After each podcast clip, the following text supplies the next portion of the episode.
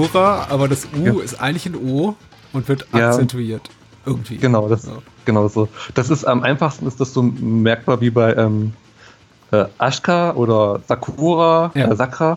Ähm, Ashka hat, schreibt man ja auch A-S-U-K-A und das U ist stumm. Man sagt Aha. einfach nur Ashka.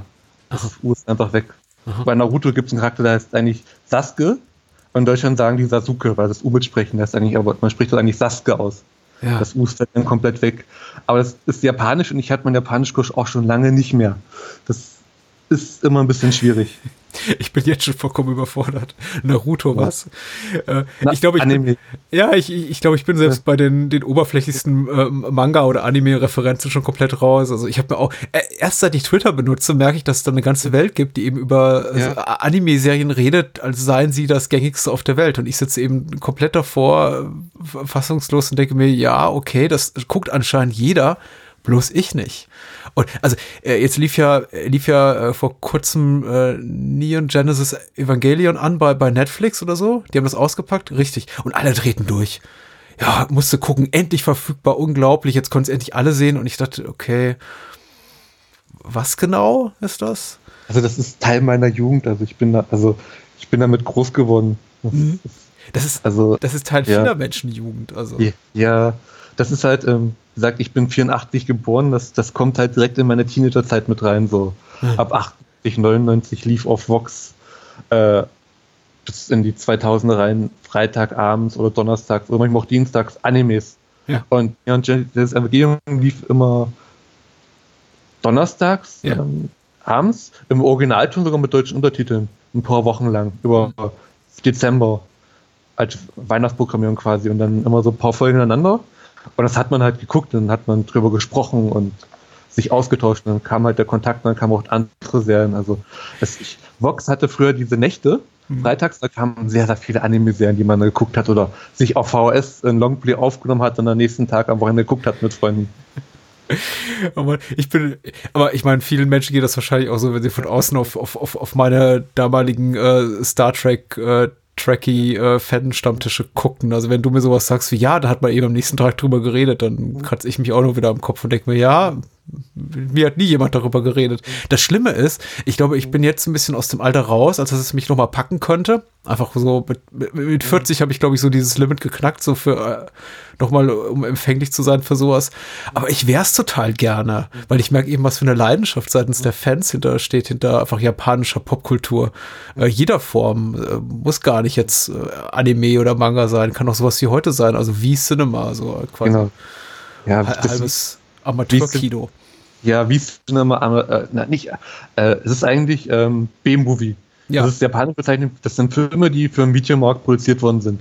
Als, Video, als die Videoboom in Japan losging, haben die den Videomarkt äh, auch erobert.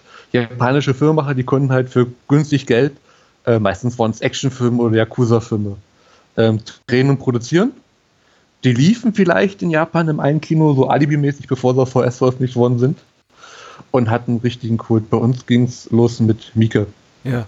Und Kitano war nie so wirklich wie Cinema, der hat schon richtige Filme gemacht, aber Takeshi äh, Miike hat halt, ging halt los damals schon in den 90ern mit Fudo und dann Itch the Killer. Ja. Oder Ichi the Killer. Die habe ich ja auch noch gesehen. Also ja. ich habe ich hab, äh, ja. Takashi Miike schon relativ früh genau. mitgenommen, aber das mhm. fiel eben auch so in die Zeit, als ich in, in Glasgow gelebt hat und mhm. die Briten waren grundsätzlich sowieso sehr aufgeschlossen gegenüber mhm. aller möglichen japanischen Popkultur. Mein Gefühl ist, das kamen so richtig in den Mainstream erst in Deutschland ein paar Jahre später rein, aber da gab es eben auch jede Menge äh, DVD-Labels damals, Anfang der 2000er, die sich ja komplett darauf eingeschossen hatten, eben diesen Markt zu bedienen. Also es war auch ja. unglaublicher äh, Kult um diesen J-Horror, der super populär war Ende der 90er und äh, du wurdest damit richtig gehen zugeballert, auch mit Merchandise schon, also Sachen, die ich überhaupt nicht in Deutschland so wahrnahm. Da gab es auch mal so Animal-Stores und äh, mhm. Comic-Läden, Comic-Galerien, die eben sowas anboten. Aber äh, sowas wie hier, also hier bei mir um die Ecke ist so ein Cosplay-Store. Mhm. Äh, ich, irgendwie kommt es jetzt hier auch langsam so an den Mainstream.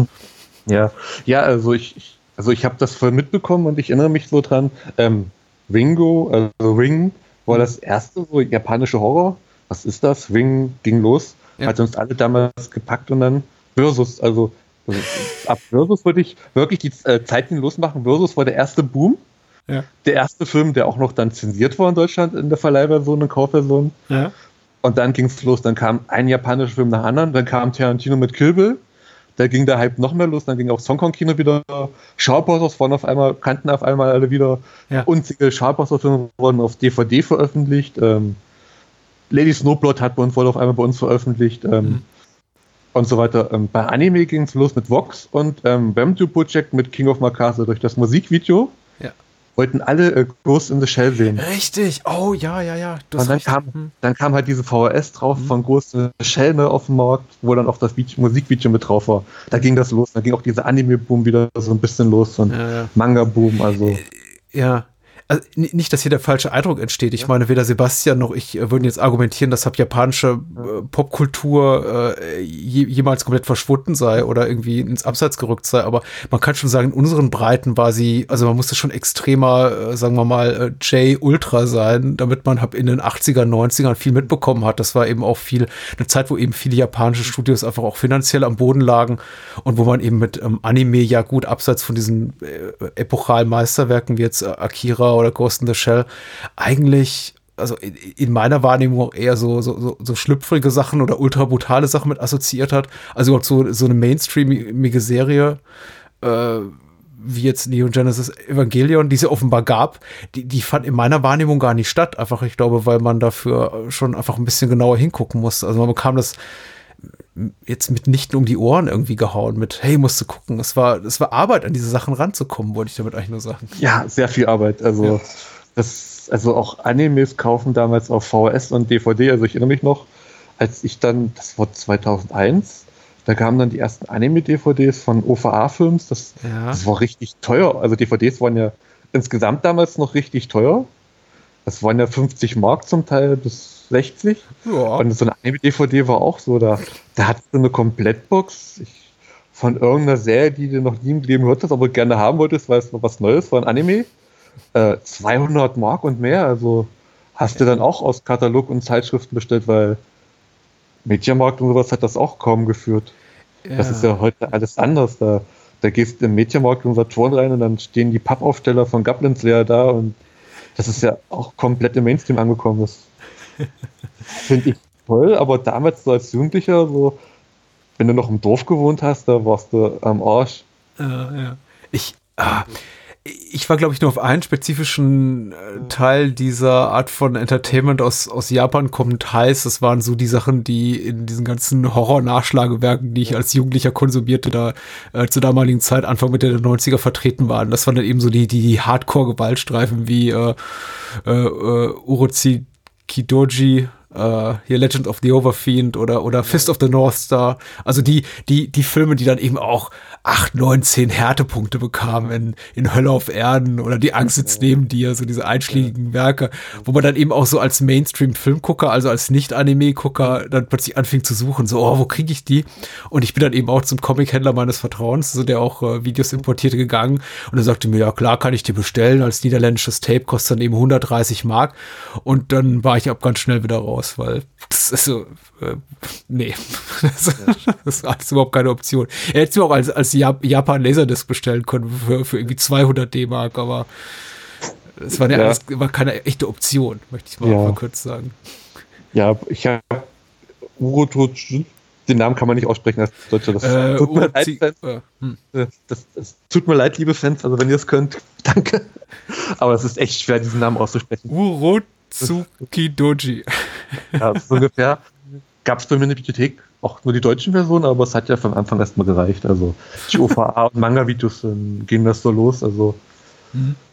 das ist, ist, das ist ja auch wirklich legendär, auch wirklich bei Mainstream-Fans ist ja, ähm, bei uns würde man sagen Hentai.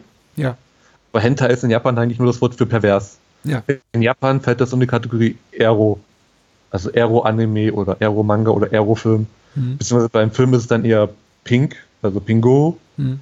Pink-Film, Pink-Eiger, pinker Film ist ja auch nochmal eine komplette Kategorie an Filmen, die man auch so als westlicher Welt kaum beschreiben kann, ohne dass man sie mal erlebt haben muss. Also das aktuellste Beispiel von Pingo Aigo oder Roman Porno ist ähm, Anti-Porno von Sion Sono. Da lief ja auch vor kurzem in Deutschland im Kino.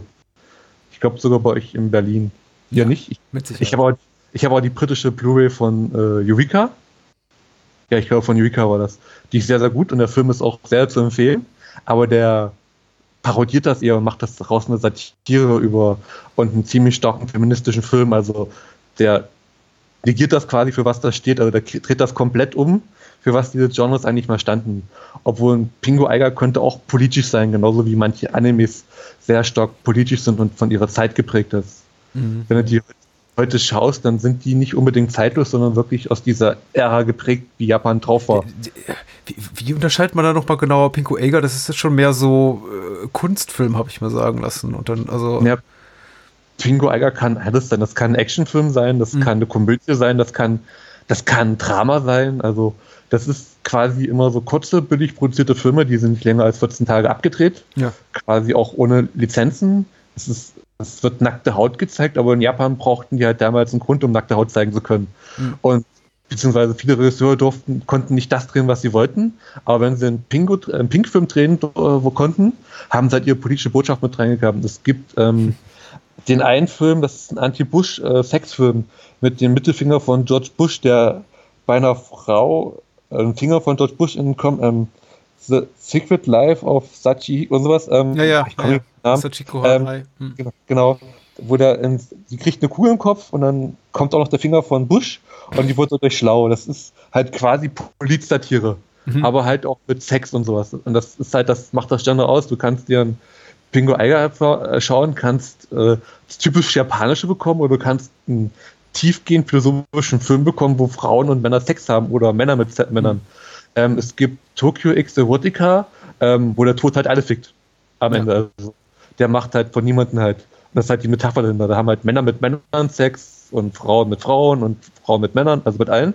Das ist schon ziemlich progressiv manchmal. Also mhm. vor allem Länder wie Japan, wo die halt, ähm, wo sowas auch in Manga und Anime-Form vorkommt, aber die eigentlich in Öffentlichkeit nie drüber sprechen, über Homosexualität, aber mhm. in Filmen das ausleben. Und das ist halt, wenn es als westliche Welt mit dem falschen Film anfängst, bist du überfordert. Das, ist das, das ist das so, ja. ist das auch so, dass wirklich äh, Pornografie, also harte Pornografie in Japan nicht erlaubt ist? Weil eine relativ wache Erinnerung von mir ist, dass tatsächlich die äh, Softsex-Filmchen, auch, auch Animes und so, die ich mal gesehen ja. habe, immer schön, dass da immer schön so die Pixelwolke oder die, der, der, der, der Weichzeichner-Blob ins Spiel kam, sobald es dann ins Eingemachte ging, dann kam da irgendwie also, so ein Wölkchen. Also Geschlechtsteile können nicht gezeigt werden. Ja. Wird im, also, also bei Pingu hast du das Glück, also das nennt man Vorgängen. Wenn es gefolgt wird, ist es so, ansonsten hast du es halt ohne, dann ist halt der Schambereich immer gepixelt, aber meistens machen sie es mit Schamhalszensur. Ja. Obwohl die auch genau mit Schamhalszensur haben, sind die Frauen, also deswegen gibt es dieses Geschehen, dass japanische Frauen immer noch behaart sind. Ja. ja. Ähm, weil es halt kulturelles Ding ist und man spricht nicht über Enthaarung. Und so weiter. Und dann nimmt es noch mit Schamholz und so und dann geht das. Und Menschengeschlechtsteile werden halt durch Phallus-Symbole gezeigt und Penisattrappen, Plastikpenisse. Ja. ja. Das geht schon, aber bei Pornos hast du immer noch verpixelt. Also hm. das geht nicht. Wenn wir es doch machen, kriegen die harte Strafen, wenn sie erwischt werden. Also.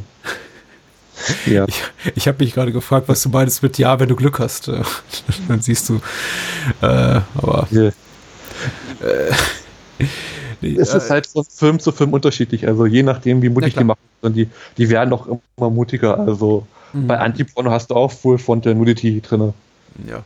Also aber mich hat halt immer relativ abgeturnt. Ich habe tatsächlich aber auch nur mein, mein Berührungspunkt war damals wirklich auch so im Teenageralter und äh, ich meine, heute ist es sowieso die, die, die Debatte darüber müßig, weil man über, über das Internet an alles Mögliche rankommt in, mhm. in, äh, mit, mit, mit drei Klicks. Aber irgendwie damals noch auf analogem Wege irgendwie auf äh, äh, entsprechende Filmchen ranzukommen, irgendwie in den 90ern, war, war eben relativ schwierig und ich war dann ziemlich enttäuscht, als ich mir dann, weiß nicht, ich glaube auch so eine, war glaube ich auch von OVA-Films, glaube ich, eine, eine VS gekauft hatte von Plastic Little. Und da war dann irgendwie auch alles, ich weiß nicht, so, so, sobald es zu explizit wurde, wurde dann irgendwie weggeschnitten oder es kam irgendwie so ein Wölkchen da ins Spiel, also Fogging. Fogging, ja. schönes Wort, wieder was Neues gelernt heute. Und da habe ich dann, ich habe da relativ schnell aufgegeben mit, ach so, so ist das, ja gut, nee, brauche ich nicht. Ja, ja das, das ist, das, das ist ja das Krasse heutzutage. Ähm, äh, jetzt bei Animes im Simulcast hast du es manchmal, je nachdem, wie gut unsere Lizenzen in Deutschland sind, bekommen wir die schon unzensiert. Oder es gibt Serien, die gibt es bei Crunchyroll zensiert und unzensiert. Hm. Und dann merkst du halt auch den Unterschied. Du siehst zwar nicht viel Nacktheit, aber die Themen sind halt ziemlich gewagt, auch für Japan. Mhm. Also, wo ich mir denke, so, wenn ich das jetzt anschaue, ist das legal in Deutschland? Darf ich das noch gucken? Ja. Die zeigen das mir gerade mit deutschen Untertiteln. Da gibt es ähm, äh, Nodokus, Nodokas Wife über einen Typen, der ist verwandt mit einem alten japanischen Herrschafter. Der berührt irgendwie ein altes Teserwies und dann kommt da eine 14-Jährige, die ihn für seine Ehefrau hält. Und die zieht dann dauernd blank. Man sieht zwar nichts, aber sie ist nackt und das ist ziemlich erotisch dargestellt und es ist extrem fragwürdig. Also. Und in der zensierten Version siehst du dann nur diese Figürchen wie so ein Theater, mit so einem Puppenspieltheater mhm. und die beschreiben dann, was passiert und sagen, das darfst du eigentlich gar nicht sehen, das ist für dich. In der unzensierten Version, die es auch gibt, äh, auch bei Crunchyroll, wenn man für 5 Euro im Monat bezahlt, siehst du das. Mhm. Und dann, es ist halt, also das ist halt wirklich so, das ist halt wirklich derber japanischer Anime-Stoff, wirklich nur noch für Fans, die auf sowas stehen. Wenn du das als Normalsterblicher schaust, da, da fällst du vom Glauben ab, da denkst du so, das geht, das dürfen die noch zeigen. Das muss man jetzt auch wirklich differenziert betrachten, noch mit den Fans. Mhm. Das habe ich auch gemerkt, als ich noch Reviews über Animes geschrieben habe. Ähm, da spricht kaum einer an. Ich habe es dann angesprochen. Dann, ich habe es versucht, so neutral wie möglich zu halten, habe schon gesagt, dass da gibt es ein Anime, ähm, äh, weiß jetzt, ich habe den Namen gerade vergessen. Das ist nach einem Videospiel, wo Frauen eine Partnerin haben, die müssen aber sexuell erregt werden, dann werden die zu einer Waffe. Ja. Und die Hauptprotagonistin ist 15 oder sowas und muss dann durch Sex erregt werden. Der hat bei uns eine FSK 16 bekommen. Das ist natürlich dann, okay, das FSK 16, der FSK fand das jetzt nicht so schlimm. Mhm, mh. Aber wenn du das schaust und dann äh, das, den Kontext nicht in Japan, dass das bis jetzt zu Olympischen Spielen noch ein bisschen anders war mit dem Jugendschutz und dem Umgang mit Frauen und ja. Mindestalter und was da so abgeht und abging, ähm, wirkt das sehr befremdlich und fragwürdig. Und das habe ich halt auch kritisiert. Auch diese ganzen Vergewaltigungen, die da so verharmlost werden, ist so ein Thema, mhm. was in der Anime-Welt halt noch nicht diskutiert wird oder ähm, sehr stark zum Thema kommt, weil es ist halt alles noch neu, auch für die ganzen Vivo-Schreiber die sind halt auch erst Anfang 20 vielleicht oder haben Jugendalter angefangen. Ähm, die, die fangen halt an und die müssen auch erst mal lernen. Das ist halt komplett noch ein komplett neuer Lernprozess. Deutschland Kritiken und wie wir es zu Animes und das in den richtigen ja, Kontext verstehe. setzen. Also das fehlt komplett. Ich, ich bin auf jeden Fall wahnsinnig happy, heute mit dir zu reden, weil du hast offenbar richtig viel Ahnung von der Materie, was ich nicht habe. Und du hast auch einen Film mitgebracht. Das sollten wir vielleicht nicht aus den Augen verlieren. Genau. Nämlich Versus oder Versus, äh, über den wir sprechen, der ich weiß nicht wie lange, weil du wirst sehen, mein Wissen begrenzt sich tatsächlich auf das, das Seherlebnis. Ich habe den Film geguckt und mir gedacht, jetzt hast du den auch mal gesehen. Der, der schwebte schon so 19 Jahre irgendwo da rum, so als äh, mhm. berühmt-berüchtigtes Werk oder sagen wir mal ikonisches Werk, so dieses, dieses V-Cinema äh, neben Mieke, eines, eines der, ja, wie soll man sagen, eines der, der, der Zepter, der, der, der Säulen, der äh, weiß ich nicht, Maßstab, Maßstäbe setzendes Werk der frühen 2000er und ich habe es immer komplett ignoriert. Ich habe es irgendwie geschafft, dem 20 Jahre fast aus dem Weg zu gehen und jetzt ist es da und ähm, ich muss ehrlich gesagt noch ein bisschen mit mir ringen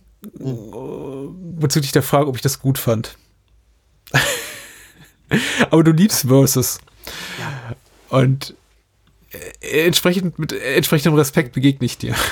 Das ist alles in Ordnung. Ich kann das voll und ganz verstehen. Das ist halt, ähm, es ist noch anfängerfreundlich. Also absolut, es, absolut. Es ist noch, ist noch nicht so Level von Fudo, von Miike, also aber mhm. es ist halt, es ist halt schon ähm, komplett anderes Kino, weil es prasselt halt zwei Stunden lang auf die Einflüsse drauf ein und er springt manchmal, also temporeich ist er auf jeden Fall und das ich, jedes Mal, wenn ich das sehe, ähm, entdecke ich auch noch was Neues. Also das, das ich weiß jetzt nicht, wie oft ich den Film gesehen habe in meinem Leben, aber es war oft. Ich kann sogar noch genau beschreiben, wann ich ihn das erste Mal gesehen habe. Mhm. Bitte. Es, es, war, es, war, genau, es war 2002, es muss Anfang 2002 gewesen sein, lass es früher 2002. Ähm, wir hatten damals, ja, ich, ich war noch nicht ganz vorjährig, ich war noch 17, ich bin seit Ende 2002 erst 18 geworden.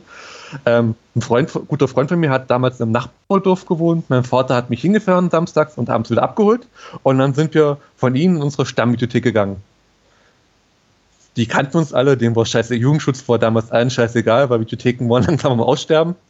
Der DVD-Markt war halt da und hat langsam den VS-Markt verdrängt 2002. Ja. Und dann standen wir in dieser Bibliothek und dann hast du diese, v äh, diese DVD von Versus in der Hand. Es gab noch kein mobiles Internet. Du hattest zu Hause dein DSL vielleicht mit 1000er Leitung oder 2000er mit Glück. Ähm, du konntest halt nicht nachgucken, ob da geschnitten wurde oder nicht. Dir war es erstmal egal. Mhm. Du hast da diesen japanischen Film, du liest diese Beschreibung und denkst dir, krass, den müssen wir jetzt gucken. Also haben wir uns diese DVD ausgeliehen, sind zum Kumpel wieder gegangen, haben die angeschaut und dann so stellst du fest, dieser Film ist aber ziemlich kurz und ziemlich geschnitten. Ja. Und dann guckst du natürlich im Internet nach, findest die OFDB, siehst, aha, diese Fassung ist geschnitten und dann schön und dann ging das natürlich das Skandal rum, das geschnitten und dann kam halt diese österreichische oder Schweizer Verleih-DVD raus von Legend mit EMS damals noch. Mhm. Äh, über österreichische Mailorder war es kein Problem. Meine Mutti hat er dann quasi bestellt, weil sie hat, war ja volljährig, ich konnte noch nicht. Sag nichts Falsches, sag nichts, ja. was du später bereust. Nein, nein, also, also meine Mutti hat den gekauft für sich. Natürlich. Und Natürlich. ich habe den dann aus Versehen gesehen, als ich 18 war im Dezember.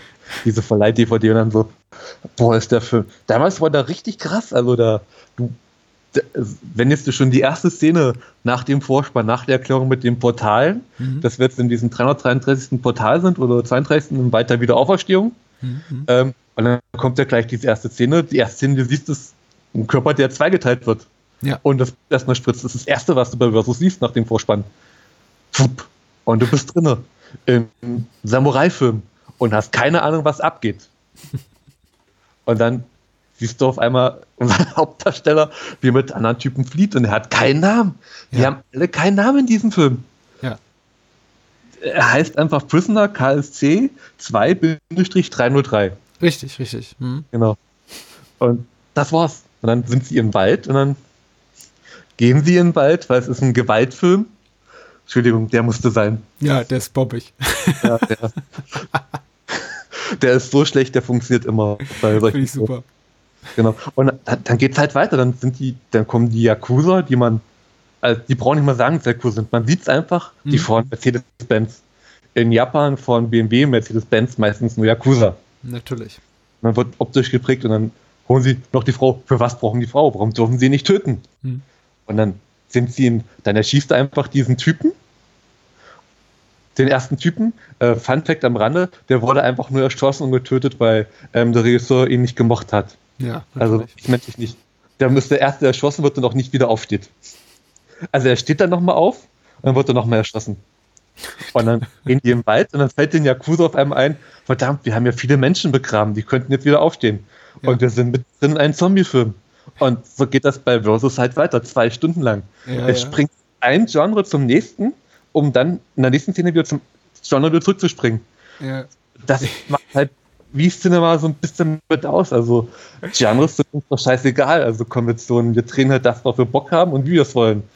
Und ich fand schön, was du gerade sagtest, von wegen, er wird erschossen oder wird er noch mehr erschossen, weil ähm, äh, die spitzfindigen Hörer würden jetzt sagen, was, was ist das für, für, für ein schlechtes Gebrabbel, aber in, in, in dem Film gibt's das wirklich. Es gibt, ja. es gibt Tod und es gibt noch Töter und das ist mir eben auch an einigen Stellen der selbe Gedanke durch den Kopf gegangen, so, ach, der ist doch schon am Boden, aber dann wird er eben noch mal irgendwie geachtelt. Genau. Ähm, ja, so geht das. Ja.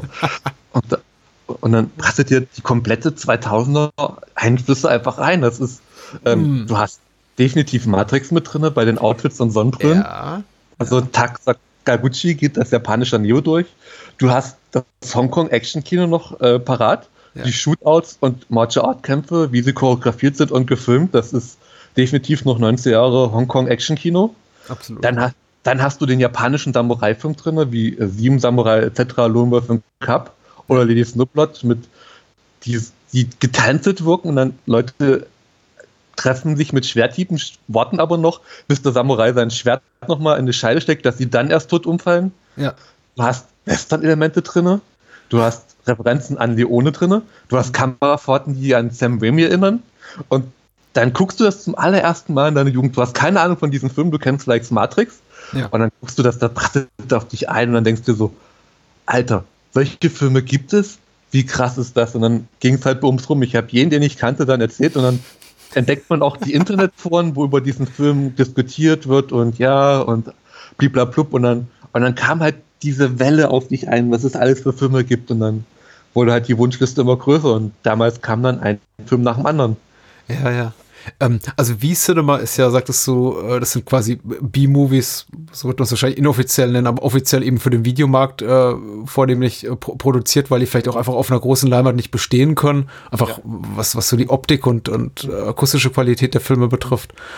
Ähm, aber eben, man muss auch sagen, die, die sind, ist, sind denn V-Cinema-Filme auch auf äh, Video gedreht, wie es jetzt hier bei Versus der Fall ist in der Regel, oder gibt es auch welche, die auf Film gedreht wurden? Weil hier spielt ja schon eindeutig in die Optik mit rein des Films. Also der ganze Look ist sehr dominiert von dieser, von dieser Videoästhetik. Ja. Und eben nicht Videoästhetik, wie wir es heute kennen, so cool gestochen scharf und eben so mit künstlichem Filmkorn, sondern es sieht eben wirklich so aus wie mit einer normalen Consumer-Videokamera gefilmt, anno vor 20 Jahren. Ja, ähm, zum Teil, Teil, also ja, du hast diesen Videolook äh, oder diesen digitalen Videolook schon ein bisschen mit drin, diesen DV-Look oder mhm, genau. wenn sie es konnten oder das Geld hatten, haben sie auch 35 oder 16 mm gedreht, aber vornehmlich mussten das halt wirklich produzierte Filme sein. Also Ende der 80er, Anfang der 90er war es noch, ähm, v, äh, noch 35 mm und dann ging es auch auf mhm. VHS-Kameras. Du hast aber auch Filme aus den 80ern, die schon auf VHS gedreht sind, sowas wie Guts of the Beauty oder Guts of the Virgin den siehst du an, dass die definitiv auf eine 80 Jahre VS gedreht worden sind, auch nur bei DVD-Qualität. Das Ding kannst du nicht mastern für eine Blu-ray, das, das wird nichts. Das sieht niemals gut aus. Das, da verliert es auch irgendwann den Charme. Also im, im gestochenen scharfen HD-Bild siehst du die Filme wahrscheinlich an und denkst dir, boah, sind die Effekte schlecht. du siehst, wer kennst ja alles. Also ja, ich, ah, ich, ich weiß gar nicht mehr, in welchem Kontext ich das äh, Gespräch letztens geführt habe, aber ich mag ja grundsätzlich die, die Machart schon sehr gerne. Also, dass Filme einfach, die ein bisschen zweitklassig aussehen. Ich glaube, das war, als ich mit äh, Chris über äh, American Samurai sprach. Und das ist eben auch so ein Film aus der Spätphase des Canonschen Schaffens. Und der sieht eben auch teilweise etwas krude aus, weil einfach die Kulissen nicht mehr wirklich halten. Die haben eben, hätten 50 Statisten gebraucht, haben aber nur fünf gehabt. Und ähm, ich glaube, er hat mich auch gefragt, wo, wo, wo ist der Charme darin? Irgendwie, Patrick bringt es auf den Punkt. Und ich habe mich ein bisschen bemüht und gesagt, ja, die Filme haben irgendwie sowas, sowas Greifbares. Also die haben eine Haptik. Du kannst irgendwie nachvollziehen, wie die gemacht wurden. Und das finde ich eben ist bei Versus auch der Fall. Ich meine, klar, da sind Fehler drin. Du siehst ab und zu eben die Drähte. Du siehst halt, wie die, wie die äh, Tricks gemacht wurden. Und äh, äh, schon so, du siehst einfach die Art und Weise, wie der Film gedreht wurde und dass sie eben mit sehr, sehr geringen Mitteln versucht haben, einen ästhetisch sehr unkonventionellen Film zu drehen mit extrem viel Effekten, mit fast Nonstop-Action. Mhm. Äh, was der, was dem Film jetzt auch nicht immer gut tut. Da, aber ich möchte gleich auf die Negativpunkte kommen. Erstmal das Positive. Und das finde ich eben das Schöne an dem Film. Also trotz aller technischen Schwächen, die der Film hat, ist er eben so temporeich und mit offenbar so viel Herzblut auch gemacht, ja. dass er mich schon gut unterhalten hat. Irgendwann nicht mehr, muss ich sagen, weil der Film dauert eben knapp zwei Stunden und ich finde, die Handlung taugt vielleicht für 90 Minuten. Aber äh, es, ist, es ist technisch schon eine Leistung, wenn man be bedenkt, wie wenig, äh, wie geringe Mittel habt ihr Machern zur Verfügung standen. Ja. Genau, und Kitamura hat das halt dann immer noch weiter sich weiterentwickelt. Das mhm. merkst du dann bei, Azumi hat er eine 360 vertikale 300, äh, also nicht normal so im Kreis drehen, sondern wirklich vertikal um Azumi, die steht dann auf so einer Planke, bevor sie eine Schlacht bringt, dann fährt die Kamera fort einmal vertikal 360 Grad um sie rum mhm. und sowas. Also der, der, liebt Kamerafahrten, also das merkst du auch bei Versus, der, der, der liebt seine Kamerafahrten. Und wirklich nicht nur so einmal halb drin, sondern dreimal um die Charaktere drum, zum Dreien, zum Draus, oval, eckig, einfach mhm. wirklich um die Charaktere drumherum und das Tempo drin ist, das ist Bewegung. Und dann, und dann fährt er einfach raus. Und das entwickelt er weiter. Das hast du auch bei Mitternacht Freistoß-Express in den Szenen, da fährt einfach mal die Kamera durch den Zug drumherum, außenrum wieder rein und sowas, ja. aber er hat sowas. Und dann auch ähm, bei Lupin, ähm, der Meisterdieb, sein Prequel quasi, Live-Action-Film zu äh, Lupin der Dritte, was auch eine sehr, sehr beliebte Anime-Reihe ist. Und ja. in Japan hat er einen Live-Action-Film gedreht. Und du merkst immer noch, dass er das ist, dass er Versus gemacht hat. Das, das siehst du diesen Film an. Die haben halt nur mehr Geld und Qualität und Kamerafahrten drin. Auch bei Downgrade, sein aktuellsten, ähm, mit den Leuten, die hinterm Auto sich verstecken, weil ein Snapper auf dich schießt. Ja. Das ist unglaublich spannend, aber seine seine visuelle Kraft, die er bei Versus schon hatte und auch seinen Kurzfilm davor, äh, die merkst du ihn einfach an, dass er sich weiterentwickelt hat. Und dann auch bei Novan Liv, äh, diesen BWE-Film, wo der Serienkiller einfach mal wie Rambo wirkt. Du merkst halt, dass er, er hat so eine Vision im Kopf, die er gerne filmen möchte. Und es ist ihm egal, ob das nach Regeln ist und nicht, er macht es einfach. Mhm. Und wenn er denkt, er kann die Kamerafahrt so machen, dann macht er die. Das, und das ist bei, das siehst du bei seinem Film davor, ähm, so kleiner Tipp am Rande, Heat After Dark gibt es ja. aktuell noch bei Amazon Prime ein Paket. Das ist sein erster Kurzfilm, der geht so 50 Minuten. Der ist nicht besonders gut, rein handlungstechnisch, aber du siehst schon, was er vorhatte, was dann bei Versus schon weiter umgesetzt worden ist. Du siehst seine, seine Qualitäten als Regisseur und wie er Kameraführung möchte, wie er sieht, dass er komplett was Eigenes macht. Das, das, das ist das Faszinierende bei Versus jedes Mal. Dann denkst du immer so, und dann kommt diese Kamera vor, die definitiv bei Sam Raimi geklaut ist wo das reinspringt. Plus fangen sie dann an, sich einfach mal auf die Fresse zu hauen. Ich möchte auf jeden Fall mehr von äh, Ryohei äh, Kitamura sehen. Ich habe äh, viel zu wenig bisher von ihm äh, gesichtet. Ja. Gesichtet, äh, einige, einige unserer Hörer mögen das Wort sichten ja nicht. Gesehen, äh, genossen. Ich, ich, ich kenne natürlich No One Lives und ich kenne äh, Midnight Meat Train, also die beide überwiegend mit amerikanischen Geldern entstanden. Und ich habe ehrlich gesagt, ich, ich fand beide ganz gut. Also ich weiß ja. gar nicht, woran es lag, dass ich mich irgendwie bisher nicht weiter an den rangetraut habe. Vielleicht einfach, weil äh, ich glaube, auch hierzulande immer vielleicht sogar weltweit, ich meine, da weißt du vielleicht mehr, auch immer so ein bisschen mit Zensur zu kämpfen hatte, will heißt, also viele seiner Filme sind dann irgendwie nur in geschnittenen Fassungen Fassung erhältlich. Man muss immer so ein bisschen tief, tiefer in die Tasche greifen oder zumindest suchen, bis man dann eben auch die Sachen in, in, in voller, voller Länge auch findet und in all ihrem äh, un, unzensierten, äh, in ihrer unzensierten Grausamkeit. Genau. Ja, ja also zu mir auch, also da hm. bin ich mir nicht sicher, was du also auch sagt, UFDB-Einträge sind sich da sehr unterschiedlich und unschlüssig. Mhm. Also theoretisch gibt es jetzt die unzensierte Version bei uns auch auf Blu-ray vielleicht, aber es ist so ein Billiglebe, also das könnte auch nur ein Upscale sein, aber Azumi lohnt sich auch wirklich, das ist so ähm,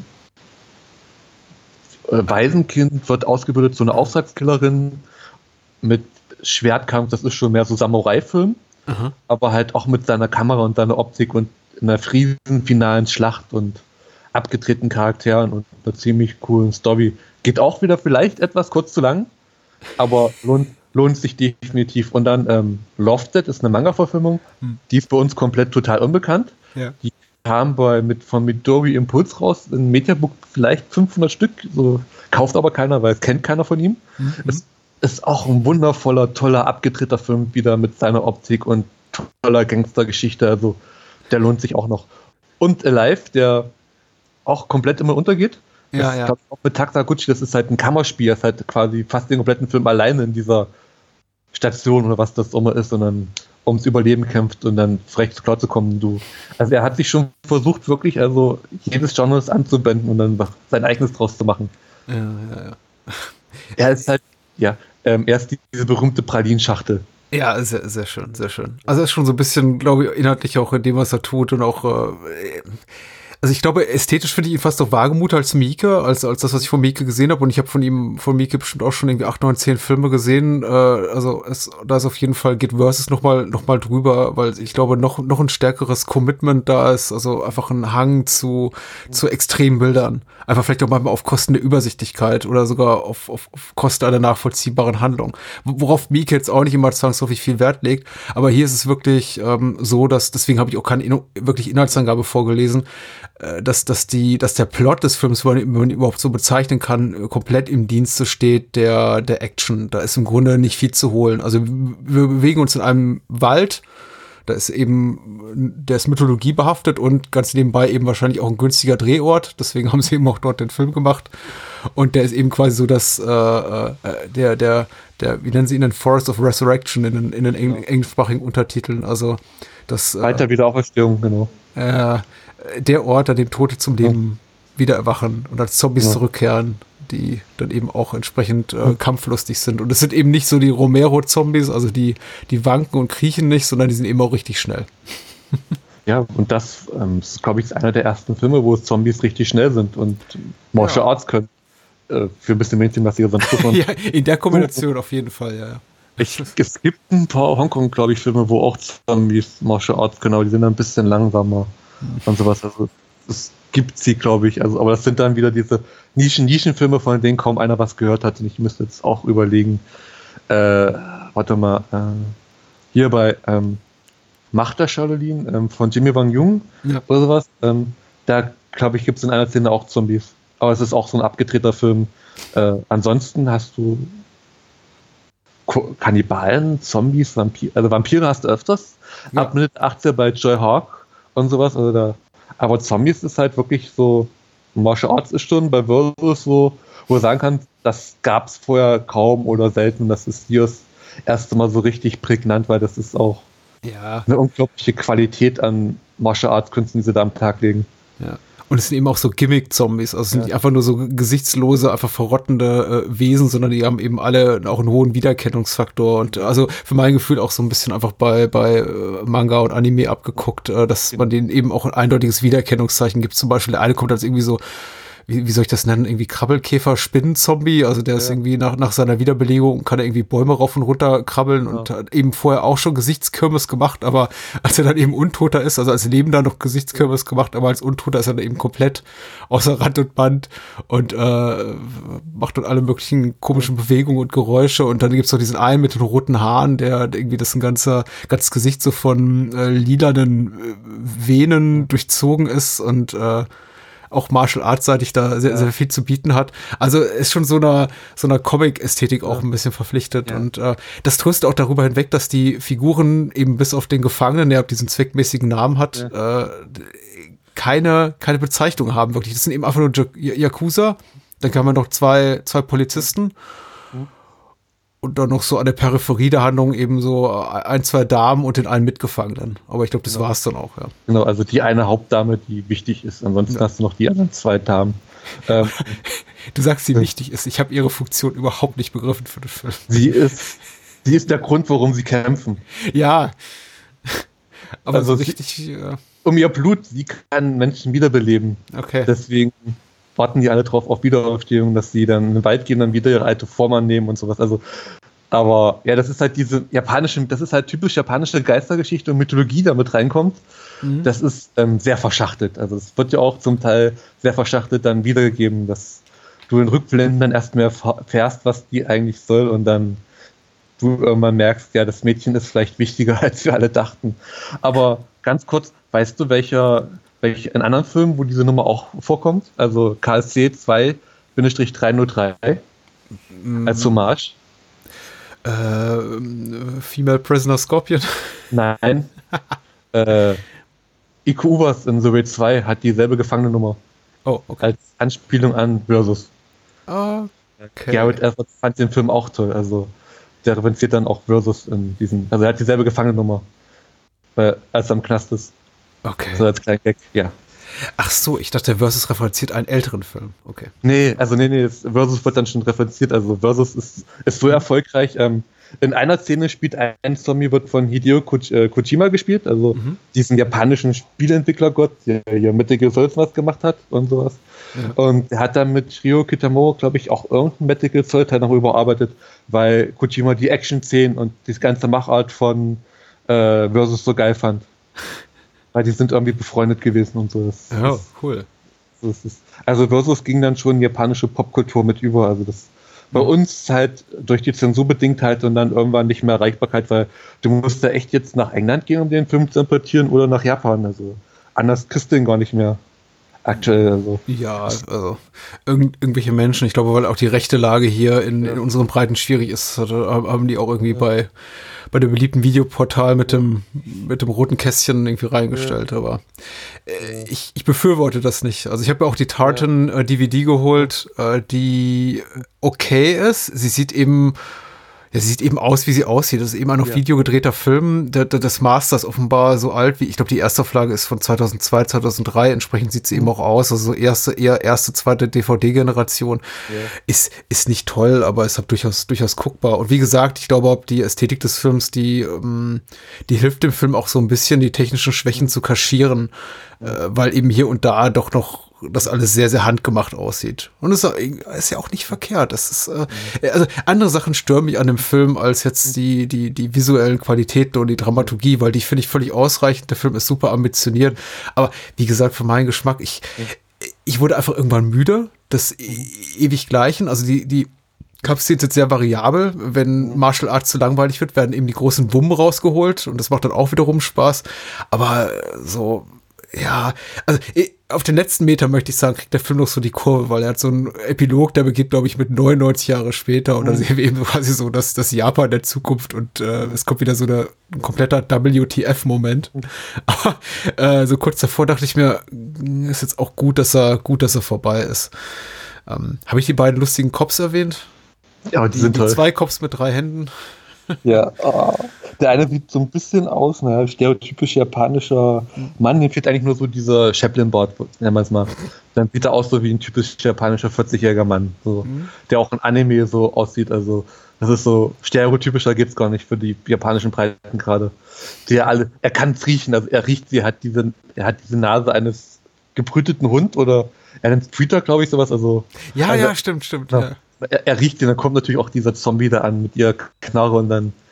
Ach ja, das ist. Also, er, also Humor hat versus auch, das vergisst man manchmal. Mhm. Dann kommen halt diese ganz typisch, das ist auch so typisch japanischer Humor, also wo du dir echt vorstellst, wo die Japaner nur wahrscheinlich zu Hause saßen und gelacht haben. Mhm. Das geht nicht mehr, weil Japaner mögen gern Wiederholungen im Humor. Also, wo, wo man in der westlichen Welt sagen würde, einmal ist genug, machen die es halt fünfmal. Das ist halt wie, mit der Hand, der hat ja nur eine Hand, dieser eine Kopf, und dann prügelt sich halt mit den anderen und schlägt immer drauf und sagt, au. In westlichen Komödien wäre das ein Gag. In Japan wiederholen sie es halt dreimal und dann lachen sie halt immer wieder. es ist erst richtig lustig, wenn es ein bisschen wehtut, ja. Das ist, ja. Äh, äh ich finde, also, äh, da, das hat mich jetzt ehrlich gesagt, da, da war ich auch echt sehr positiv überrascht. Ich meine gerade, also bei japanischen Filmen weniger, das betrifft, betrifft es wahrscheinlich eher noch so das südkoreanische oder Hongkong-Kino oder Mainland-China-Filme. Äh, ich habe mit japanischen Filmen nicht so sehr das Problem, aber doch immer mal wieder die Momente, in denen ich sage, ja, kann ich nicht wirklich nachvollziehen. Oder das ist ein Humor, der nicht meiner ist, einfach auf, aufgrund kultureller Differenzen. Aber ich saß hier eigentlich nie dabei und dachte mir, was denn das für ein merkwürdiges, merkwürdiges Zeug. Also die Witze funktionieren tatsächlich alle sehr gut. Ich finde auch die Art und Weise, wie er so ein bisschen mit dem Genre spielt und Stereotypen, auch irgendwie dieser, dieser komplett überdrehten Musik, die der Film einsetzt. Also das ist so ein, so ein, so ein Techno, Hardcore, Metal, irgendwas mittendrin, Soundtrack, der auch immer das Geschehen dann teilweise so, also nicht kommentiert, möchte ich sagen, aber irgendwie akkurat untermalt, aber dann eben auch so an, an, äh, an einigen Stellen, wenn es dann eben für so einen humoristischen Effekt, Effekt sorgt, auch gerne mal aussetzt, was ich irgendwie ganz lustig fand, wenn die so zum Beispiel die Kämpfer so innehalten und dann plötzlich einfach der, der Soundtrack aufhört zu spielen und in dem Moment, wo sie eben wieder anfangen zu kämpfen, so und äh, äh, quasi als, als, ob der, als ob der Soundtrack live auf den Film reagiert und da irgendwie der Komponist gerade selber gar nicht wüsste, was passiert. Ich finde das, also ich fand das schon sehr, sehr geschickt. Ähm, und dadurch, dadurch, dass der Film eben auch Humor hat, ich sehe den eben auch genau wie du, finde ich ihn auch so, so gut erträglich. Denn anderweitig wären für mich auch einige Gewaltakte so ein bisschen schwer zu verdauen. Also, äh, also nicht, dass ich da Berührungsängste habe mit extremer Gewaltdarstellung. Ich habe in meinem Leben zu viel gesehen, um da irgendwie, als es mir noch da viel schocken könnte. Aber es ist ja eher so, dass ich relativ schnell mittlerweile gelangweilt bin von, von solchen Effekten, wenn sie nicht gut gemacht sind. Und der Film überspielt eben sehr viel mit Humor. Äh, die Tatsache, dass er eben nicht mithalten kann mit einem, mit einem hoch, hochbudgetierten äh, Hollywood-Effektkino. Äh, also ich kann immer nur wieder auf das Wort sympathisch zurückkommen. Ist, ich glaube, Versus hat das Herz am rechten Fleck. Ja. Es gefällt mir nicht alles, aber ich, ich, ich mag den Film und die Filmemacher eigentlich ganz gerne. Ja. Also ich, ich, jetzt muss ich gerade an diese, an diese erste Szene denken, wo er den, der eine so sauer ist und den Typen das äh, Kopf durchschlägt und dann noch die Augen so hat und die dann festhängen, also das ist so, das ist auch wieder so japanischer Ekelhumor, weißt du, denkst du so, und du aber noch diese Ansicht siehst durch den Kopf durch, so durch diese Kopf durch. Und dann ja, denkst, ja. du noch so ein paar kleine Details, noch so ein paar Zähne und dann haben sie auch dieselbe Trappe später nochmal benutzt, ähm, als, als den eine Kopf mit dieser Riesenwurm weggeblasen wird. Ja, es, es gibt sehr saubere Durchschüsse, das ist tatsächlich sehr ja. lustig. Also wir haben gegen Ende, genau, fand ich auch einen der schöneren Effekte, diese, diese Nummer mit dem Loch im Kopf, man muss sich das eben wirklich so vorstellen, dass da ein, ein, ein, ein, Kopf ist und äh, da ist ein kreisrundes Loch drin, also wirklich wie, wie mit einem Zirkel gezogen das ist eben ja, wie gesagt, das zahlt auch so ein bisschen auf diese Comic-Ästhetik ein. Ja. Und das fand ich eben auch sehr schön. Sehr mhm. hübsch. Gemacht. Ich habe ich hab, ich hab 500 Tache schnellere Reflektor äh, als Mike Tyson. Boom. Weg war. Das, ja, das ja. ist das ist dieser Humor, der kommt halt immer wieder raus, sonst der, sonst der Versus halt wirklich richtig ernst. Also mhm. Fantasy, also er ist Fantasy-lastig und ernst, aber dieser Humor lockert das immer wieder so ein bisschen auf, weil der zieht dich halt im Bann. Am Anfang hast du erstmal diese unglaublich lange Action-Szene, wenn diese Zombies auferstehen im Wald, mhm. wo die Yakuza jetzt erst feststellen, dass sie da Leichen vergraben haben, dass die wieder auferstehen können. Das, das dauert ja ein paar Minuten, bis die alle erstmal dann sich durchprügeln, die Gruppe tennt und, und ja. dann kämpft und kämpft und dann feststellen, oh, das sind die, die halten hier ganz schön viel aus und aber wir haben jetzt zum Glück alle Waffen. Äh, ich hatte das Gefühl, der Film will so ein, zwei Mal provozieren. Du hast ja. die, ähm, du hast die Szene erwähnt mit den Augen, die schon so bewusst ja. so in, in, in ja. Richtung Ekel des Publikums schielen, aber auch der Moment, in dem, in dem der hier der Oberbösewicht in dieses Leichenteil so genüsslich reinbeißt, als würde er gerade in so eine, so eine, so eine frisch, frisch geköpft, also frisch geteilte Melone rein, reinbeißen. Das, das ist auch so, oh. Das war das Herz, ja, so rein und dann so. Mh, Ach, das soll das Herz gewesen das war, sein. Das war das Herz, ja. Das war ein menschliches Herz. Der reißt ihm das Herz raus und dann hm beißt da rein und isst das wie ein stolzer Krieger sein Herz und schmeißt den Rest weg. So. Ja, ja, ja das ist, ja, also, also aus heutiger Sicht kann ich verstehen, warum damals die FSK vielleicht ein Problem mit dem Film hatte, aber heute würde ich sagen, der geht locker, der kriegt locker eine FSK 18 durch ungeschnitten, also. Ja, mit Sicherheit im hm. Kontext kann man das heutzutage alles setzen. Das ist ja, was nee, man heutzutage auf uns loslässt, ist da viel schlimmer manchmal. Ja, also ich glaube, bei dieser Art von Gewalterstellung, wie wir es hier sehen, das wäre auch so ein klassischer, klassischer Fall für eine Neuprüfung und der käme un, un, ohne ja. Probleme durch, eben aufgrund seiner, ja, aufgrund der Nachvoll Nachvollziehbarkeit, wie die Effekte gemacht wurden. Das sieht eben da alles dann doch sehr angemacht aus ja. und ich glaube, keiner käme auf die Idee, nach äh, Genuss dieses Films zu sagen, oh ja, genau das möchte ich auch machen, Papa, wenn ich groß bin. äh, als äh, Yakuza im Wald rumlaufen ja. und irgendwie Leute achteln oder zwölfteln. Ähm, übrigens der Effekt, den ich sehr, sehr lustig fand und der ich auch doch mit einiger Mühe verbunden ist. Also das ja. sieht nicht äh, hundertprozentig tipptopp aus, aber doch sehr hübsch gemacht, wenn da irgendwie diese, diese äh, gefielteilte Leiche da liegt und jedes einzelne Körperteil da rumzucken ist. Genau. Ja, wo er so, wo er den und du siehst dann, ja, Entschuldigung. Dann liegt er einfach nur noch da und ist zerstückelt. Und es, es ist herrlich, ja. Das ist halt auch wieder so, das ist auch typisch japanisch, also auch typisch Samurai-Film. Du siehst nicht, wie es passiert, du siehst halt nur das Endeffekt. Das, die konnten es halt nicht anders drehen wahrscheinlich. Also äh, Menschen live so zerstückeln mit einem Schwert ist halt aufwendig und das Geld hatten sie nicht. äh, ja, ja, man merkt schon, wir reden viel über die Action, einfach über die Effektszenen, aber das hat eben auch damit zu tun, dass wir eben keine wirkliche sowas haben wie äh, Charakter, also Figurenentwicklung, Character Building oder sowas, also nachvollziehbar. Es, es gibt schon sowas wie so einen rudimentären Plot, mhm. aber nichts, was jetzt an irgendeiner Stelle spannend ist. Mhm. Äh, aber ich, ich sag mal, jenseits so der Kampfszenen und der, des, des äh, splatterigen Kröses oder krösigen Gesplatteres, äh, was, was magst du äh, an dem Film besonders? Es ist. Ich, ich, so ein bisschen auch diese Mythologie, also ja? wir gehen ja auch in den Wald und vergessen auf einmal, wieso sie eigentlich in dem Wald sind. Also ja. das fängt ja nach und nach an. Die vergessen, dann erinnern die sich eigentlich, wer sie früher waren. Das ist ja diese typische Reinkarnation, die fangen an. Mhm. Also die gehen in diesen Wald, das ist so, und vergessen, wer sind. Das könnte, wenn du die komplette Gewalt und Action rausschneidest und den Handlung ein bisschen umformulierst und vielleicht ein paar Szenen neu drehst, kannst du daraus einen Horrorfilm machen. Ja. Und dann stirbt einer nacheinander und die wissen gar nicht wieso. Und dann kommt dann Ende dieser Twist, dass die Reinkarnation sind und irgendwas Böses getan haben. Das ist halt typisch japanischer Horror. Ähm, diese, diese Mystik, ähm, die gehen halt in den Wald, vergessen, wer sie sind. Äh, und dann beginnt halt dieses Drama und dieser Horror und sie fragen sich, was hier eigentlich los ist. Das, das wurde später in Videospielen wie, ähm, jetzt habe ich den Namen vergessen, ähm, Tocho Soul, äh, äh, Corpse Party, genau, im Corpse Party auch so ein bisschen aufgegriffen, dass die halt irgendwo landen und dann gar nicht mehr wissen, also sie wissen noch, wer sie sind und was sie da, wo sie gerade sind, aber was eigentlich passiert und dann tauchen auch böse Geister auf und sowas und das, das ist halt dieser Grundgedanke auch bei Versus so, das ist so typisch japanische Geistermythologie, Horrorgeschichten, so komplett anders in westlicher Welt und dann baut man darauf so ein bisschen auf. Natürlich ist bei Versus, also die Handlung ist echt dünn und wenn wir zu viel reden, spoilern wir wahrscheinlich Hälfte der Hörer, die den Film noch nie gesehen haben, den ganzen Film. Da muss man ein bisschen aufpassen. Ich weiß nicht, ob man den Film spoilern kann, weil man nicht, nicht wirklich was verraten kann. Es ist ja sogar so, dass es, es gar nicht mal sowas gibt wie ein klassisches irgendwie Downer-Ending oder Happy Ending, sondern es ist eigentlich im Grunde, es beginnt mit der komplett offenen Konfrontation, wo eigentlich die beiden Parteien, also die Identitäten noch gar nicht so klar sind, zumindest für den Zuschauer. Und der Film endet auf eine andere Art und Weise, aber ebenso offen mit einer, ähm, so, jetzt geht's erst richtig los.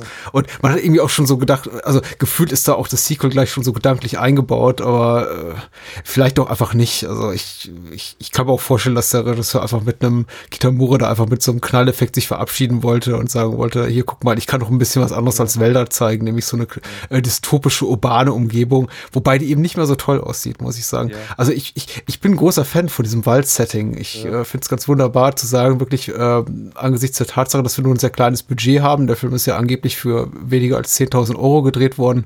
Viel, viel in, in, in monatelanger Kleinarbeit.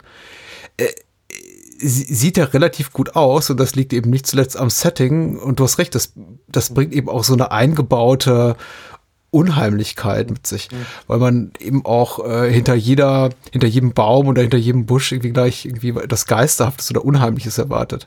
Und es ist auch relativ variabel. Also wir sehen eben auch, auch äh, Bäume verschiedenster Farbe oder auch mal eine Lichtung und dann eben mal sowas wie ein Steinbruch und dann sitzt sie irgendwie an einem, an, einem kleinen Fluss. Also mhm. es ist ja nicht so, dass es auch optisch irgendwie langweilig wird. Also mhm. wie gesagt, ich, äh, ich wünsche, der Film wäre, ich glaube, glaub 90 Minuten, dann wäre ich sehr euphorisch. Da würde ich sagen, super, ich bin total happy, den geguckt zu haben. So muss ich sagen, ich hab, äh, ihm geht so ein bisschen die Puste aus in meinen Augen irgendwann. Aber du bist anderer Meinung und das ist okay so. Ich glaube, für, für Fans kann, könnte es wahrscheinlich noch eine Stunde so weitergehen. Ja, ähm, jetzt man muss sagen, es gibt einen Ultimate Cut, der ist noch mal zehn, zehn Minuten länger mit neuen ja. Effektszenen und so. Da hatten wir noch mal, ähm, Fun Fact am Rande, der Film hatte grünes Licht für ein Sequel bekommen, aber sie haben es nicht äh, geschafft, irgendwie zu drehen, weil keiner den Zeitplan gefunden hat. Also ja. der hatte bis, der hatte jahrelang grünes Licht und das Budget, dass äh, Kitamura hätte einen zweiten Teil drehen können. Also es ist ja quasi schon der zweite Teil, weil der erste Teil ist eigentlich Down to Hell. Das ist sein ja. zweiter Kurzfilm, aber den kriegt man auch sehr schwer, weil er ist, glaube ich, bei irgendwelchen Ultimate Editions von Versus mit dabei als Bonus. Und das ist quasi dann die Vorgeschichte quasi auch über den Wald und das Portal und dann baut Versus quasi drauf auf, aber auch eigentlich auch nicht. Also es mhm. ist eigentlich eine Geschichte, die kann man erzählen, weil es gibt ja 666 Portale. Man weiß ja nicht, was bei den anderen passiert. Also theoretisch heutzutage würden wir wahrscheinlich, wenn jemand denkt, ach, Versus Geld, mache ich eine Serie draußen, dann haben wir 500 Staffeln Versus und jedes Mal ein anderes Portal und dann. Aber popkulturell geht weltweit Versus halt immer ein bisschen unter, was, was ich schade finde. Auch der Hauptdarsteller ist unglaublich talentiert, also Tag Sakaguchi. Wenn man ja. jetzt einfach mal, der heißt jetzt nur noch Tag und drei Punkte, die ein Dreieck ergeben, ist sein aktueller Name. Also, ja. also bei Twitter heißt er Nin Tag sehr sympathischer ja. Typ. Ähm, gibt bei YouTube jetzt aktuell jede Woche oder so alle paar Tage Selbstverteidigungsvideos, wo er Leuten zeigt, wie man sich mit alltäglichen Waffen selbst verteidigen kann und dann mhm. haut er auf die Pfanne, weil er hat ja für seinen aktuellsten Film Reborn ähm, mit den Regisseur und Stuntman und äh, Choreografen eine Kampfkunst entwickelt. Das ja. Zero Range Combat, also das heißt also, auf engstem Raum ähm, kann man kämpfen und verteidigen und das sieht bei Reborn einfach Hammer aus und er kann das und ich frage mich immer noch, wieso ist der nicht, wird er nicht eingesetzt? Also wir haben Tony ist in jedem zweiten Actionfilm allerdings dabei, Ike Uwe wird eingesetzt äh, ja. und die anderen auch, Donnie Yen und sowas. Äh, gut, Donnie Yen ist ja schon seit Jahrzehnten dabei, aber diese, diese ganzen ja. neueren Stars, die jetzt äh, aufgeploppt sind in den vergangenen Jahrzehnten und sowas, aus Thailand, Indonesien, die Hollywood-Kino besetzt werden und ja, irgendwie nicht, er wird immer übergangen. Obwohl er auch ja. dieses unglaubliche Talent hat und Fähigkeiten, wo du denkst so, er hatte, er hatte eine größere Rolle in, in, in Why Don't You Play in Hell, denn dem Sion Solo-Film. Aber ja. stimmt schon. Also viel sieht man ihn nicht. Äh, ich, ich finde auch sein Charisma ziemlich, ziemlich stark. Ja. Er ist so äh, rein stimmlich, aber das liegt eben auch noch an seinem relativ jungen Alter. Irgendwie nicht da, wo ich ihn gerne hätte. Also er hat irgendwie so, ich erwarte tatsächlich, bevor er zum ersten Mal den Mund auf, auf, aufmacht, so eine, so eine Badass-Stimme, so eine, und er hat eben eine sehr, sehr, sehr, sehr helle, sehr jugendliche Stimme. Er ist überhaupt ein sehr jugendlicher Typ, aber muss eben auch dazu sagen, er war gerade mal erstmal irgendwie Anfang, Mitte 20, als er den Film gedreht hat. Ja. Und dafür hat er auch, auch, schon eine unglaubliche Präsenz, also ein richtiges Charisma vor der Kamera. Und ich finde, er trägt den Film eben sehr gut. Und auf seinen Schultern lastet unglaublich viel, weil er ist im Grunde die einzige für uns einigermaßen so als Identifikationsfigur äh, dienende, der einzige Protagonist dieser Art hier in, in, in Versus. Und er muss da wirklich diesen Film zum, zu großen Teilen auf seinen Schultern tragen äh, neben, neben seinem großen Gegenspieler, der auch äh, vor Charisma platzt. Aber da ist eben sonst nicht viel zu holen. Ich, ich finde ihn auch sehr stark und ich, ich wünschte, er hätte eine größere Karriere. Also ich bin auch überrascht. Er kommt jetzt wieder, also dieses Jahr hat er, letztes Jahr hat er Red Belt gemacht, dieses Jahr tritt er, mhm. äh, ist er Haupt, hat er eine Rolle in Rise of the Machine Girl, was mhm. quasi ein Reboot oder ein Remake von Machine Girl ist. Diesen großen ja. japanischen Splatter-Hit, der damals die japanische Splatterwelle loslöste. Mhm. Wo Asami mit dabei war und Machine Girl und auf einmal alle, oh, japanischer Splatter, so krass, diese ganze Körperhorror und sowas. Wo wir dann auf einmal diese Welle an Japan, wieder japanischen Billigfilm ähm, ja. hatten, die dann auch bei uns zensiert und dann die ganzen von uns brachten. Also jahrelang, also immer noch, gibt es immer wieder japanische Splatterfilme, die bei uns nur erscheinen durch Machine Girl oder Versus, weil der Hype damals ja. groß war. Wir hatten damals ähm, Death Trends, wo er auch mitgespielt hat, wurde bei EMS als Death versus, versus 2 Schrägstrich Death Strand verkauft. Ich hatte die Pressekopie damals, weil ich für irgendein Online-Portal Reviews geschrieben habe und es dir damals alles geschickt hat. Death Strands äh, versus 2 Death Strands. Die haben aus Death Strands, äh, was eigentlich eine Kopie von Django ist, haben die Versus 2 gemacht, weil Versus so ein Riesenhit war für die. Mhm. Und dann auf einmal war der Film verschwunden und keiner hat mehr drüber geredet. Ja. Und jetzt fangen wir wieder an. Ich glaube also, vielleicht lösen wir nochmal so einen kleinen Hype über diesen Film aus. ja. äh, Kitamura hat ja darüber geredet, glaube ich, auch zuletzt so vor ein paar Jahren, dass er gerne ein Sequel machen würde. Ja. Und tatsächlich dann auch da 99 Jahre in der Zukunft, also da, wo der, wo Versus der erste Teil jetzt das Original endet, da gerne ansetzen würde.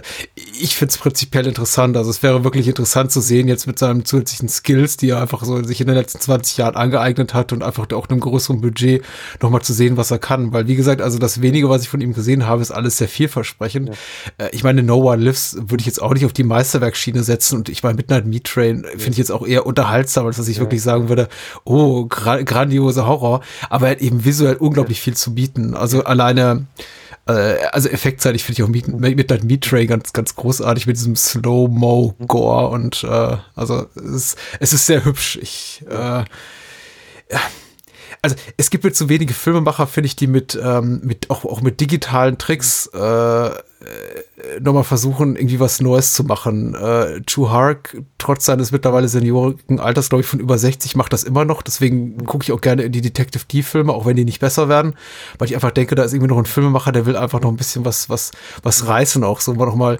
einfach spielen, auch mit digitalen Tricks.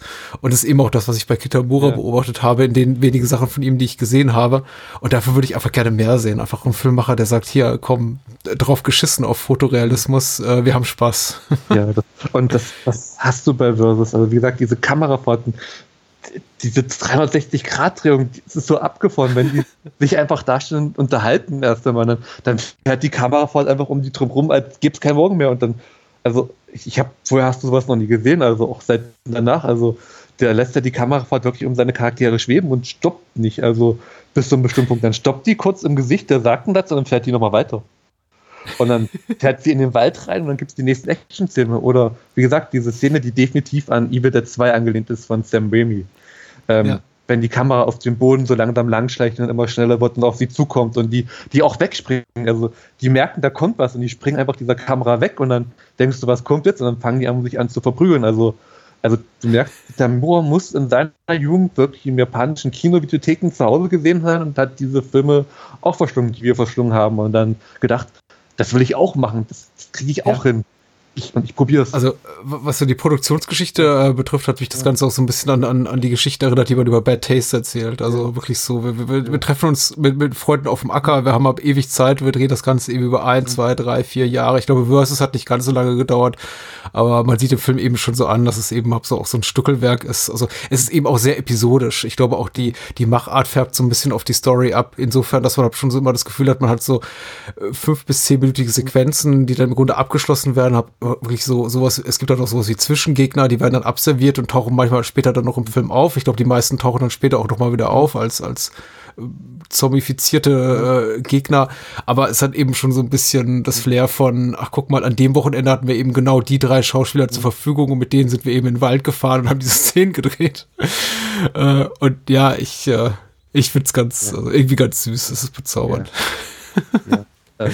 Ich weiß nicht, ob man über so einen Film sagen sollte, er ist bezaubernd, aber äh, ja, ich, ich scheue mich ja. nicht davor, ich sag's so. Er, er ist halt wirklich anders und du, er hat halt diesen, diesen unglaublichen Charme und er, er ist so faszinierend und ähm, wir haben noch nicht einmal über die Frau geredet, also über äh, Shiko Bitte? Misakas Rolle. Ähm, sie ist ja nun eigentlich dafür da, also sie ist ja quasi die ähm, Jungfrau in Nöten, heißt es im Deutsch, glaube ich, war. Damsel in Distress, ja. also also die Jungfrau in Nöten, die, die er retten muss, unser Gefangener KSC, ähm, was auch immer, äh, 2303.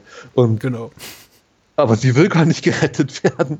Sie versucht ja von ihm zu kommen und versucht ihm ja zu helfen. Also er, er muss sie in einer Szene K.O. schlagen, dass er dann gegen den Gegner kämpfen kann, wo sie dann aber rechtzeitig wieder aufwacht und das stoppt, dass er äh, getötet wird. Also mhm. wo auch Kitamura wieder mit uns spielt als Zuschauer. Normalerweise ist dann die Frau, die zwei Stunden lang äh, Gefangenschaft kriegt, gerettet wird, wieder gefangen genommen wird, der sie wieder befreien muss und hinterher rennt und nein, sie will einfach irgendwann nicht mehr gerettet werden, sie will helfen. Sie stolpert dann auch manchmal in Kampfszenen rein und wieder raus, so im Vordergrund. Das, ich weiß nicht, ob das geplant war und sie kein Geld dafür hatten, das nochmal zu drehen oder es Absicht ja. war in einer Szene, stolpert sie durchs Bild und geht dann einfach mal kurz raus und verlässt so den Kampfschauplatz und sagt, okay, mach du doch erstmal. Also, äh, apropos äh, Fehler im Film, hast du mal ja. Ultimate Versus gesehen? Die äh, angeblich korrigierte Fassung mit irgendwie weniger Anschlussfehlern und äh, tollen Digitaltricks und zehn Minuten nee. länger? Ich habe die Version nie bekommen, die war ja so schnell damals ausverkauft. Das war, ja. glaube ich, von Legend in der Tinbox und dann der Hype war damals da, und dann war das halt weg und dann ist die Fassung halt ja spurlos verschwunden aktuell. Also es gibt nur noch diese Kinofassung. Es hört sich für mich so ein bisschen an nach äh, George, Lu George Lucas äh, Special Editionifizierung. Ja. Also hier steht Color Correction, New Music, Added Action ja. Sequences, Full Scene Replacements mhm. und äh, ja. dass eben äh, zusätzliche Gore-Effekte gäbe und äh, dass jetzt bei Schwertkämpfen auch äh, Funken fliegen und so. Also digitale Funken.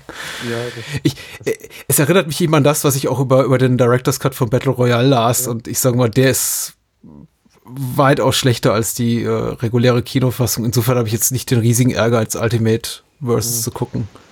Ich ähm, nicht, also bei Battle Royale ähm, ja, die Director's Cut finde ich jetzt nicht so schlecht. Ich mag ihn. Er hat, aber ich, nee, er hat, äh, der, der, diese, ach, er hat mir zu viele Flashbacks. Also nicht, dass die Effekte ja. schlecht sind. Also die, die, die, die Action ist ja. tatsächlich aufgewertet in Director's Cut von Battle Royale, aber er hat eben sehr viele von diesen Flashback-Szenen und ich finde, er erklärt zu viel. Das ist so ein bisschen wie der Director's Cut von, von Donnie Darko. So von wegen, ja. er hat den Film beim ersten Mal nicht verstanden. Wir bauen jetzt mehr Szenen mit äh, Takeshi Kitano ein, um euch nochmal ein bisschen hier die Handlung und Hintergründe zu erklären.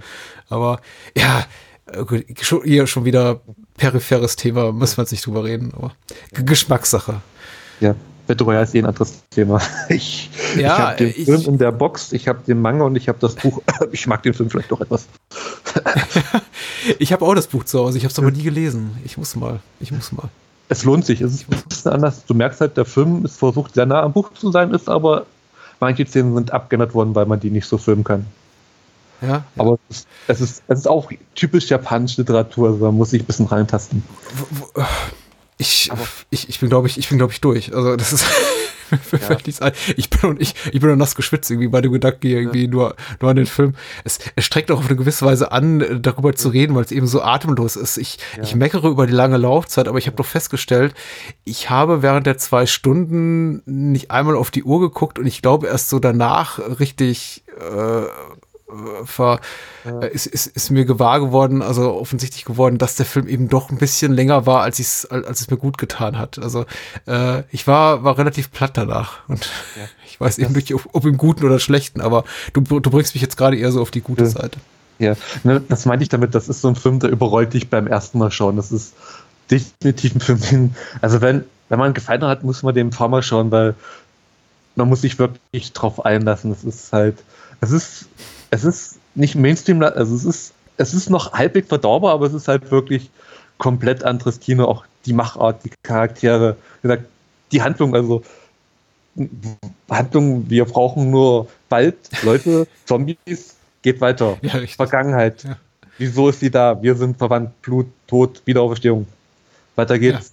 Ich bin noch der Böse und dann sollte ich auf dieser Seite stehen und dann, ach, oben und, und oben ist unten, unten ist oben und so geht das halt diese zwei Stunden. Das ist halt diese Faszination an dem Film. Ich habe mir jetzt äh, gestern geguckt, vor der Aufzeichnung, ein paar Wochen vorher schon mal. Denn ich hatte mich ja, ja. beworben über das schicke Bewerbungsformular und dann dachte ich, über jetzt noch, genau. ja, ähm, welchen Film könnte man sprechen? Dann kam mir eigentlich, äh, was ist im Bahnhofskino noch nicht so vertreten, was welchen Film möchte ich ähm, Daniel jetzt nicht wegnehmen? Dachte ich mir so, okay, die wollten mal über Jackie Chan reden lass, ich, lass die mal weg und dann so, Versus. War das Erste, was mir ja. in den Sinn kam.